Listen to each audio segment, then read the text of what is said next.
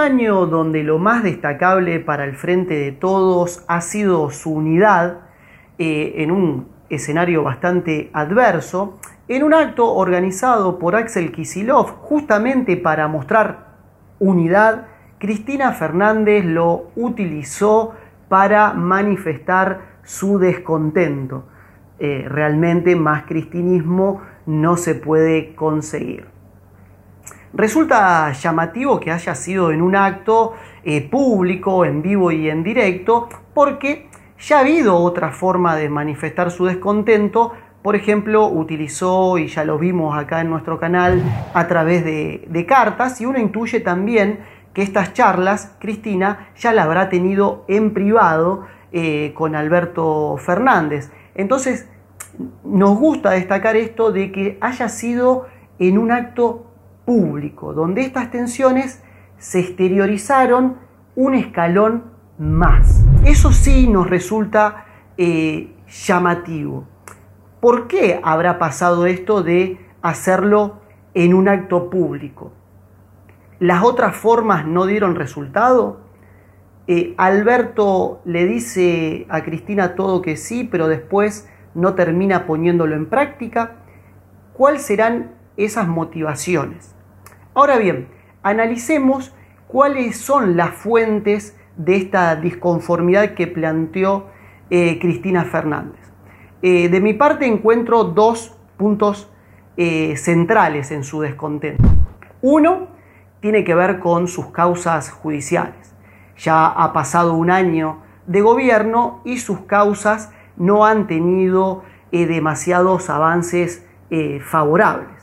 Punto número dos, tiene que ver con la cuestión económica y el proceso de ajuste que se está viviendo y también de cara al acuerdo que se va a realizar con el Fondo Monetario Internacional. Parece ser un tiro por elevación eh, al ministro de Economía, Martín Guzmán, eh, en el sentido de tener en cuenta que el año que viene es un año electoral, eh, tratar de ir quizá un poco más duro a esa negociación, eh, o quizá no darle todo lo que seguramente va a pedir el Fondo Monetario, o incluso tratar de no dar lo que el Fondo Monetario Internacional no te pide. Ella hizo hincapié en esta relación entre eh, tarifas, jubilaciones y consumo. Centró el análisis en la cuestión económica y lo vinculo eh, con eh, el camino que se viene hacia las elecciones en 2021.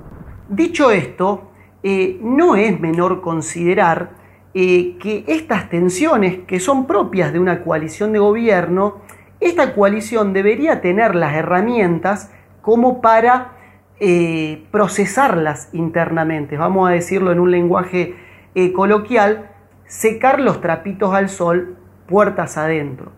¿Por qué? Porque al fin y al cabo estas cuestiones terminan impactando negativamente en la imagen de Alberto Fernández, de sus ministros, pero todo esto al fin y al cabo repercute en la gestión de gobierno, termina impactando negativamente en la gestión eh, de gobierno. Nosotros ya veníamos haciendo hincapié en esto de que Alberto todavía no logró estructurar una agenda de gobierno que le permita mostrar a la sociedad gestión.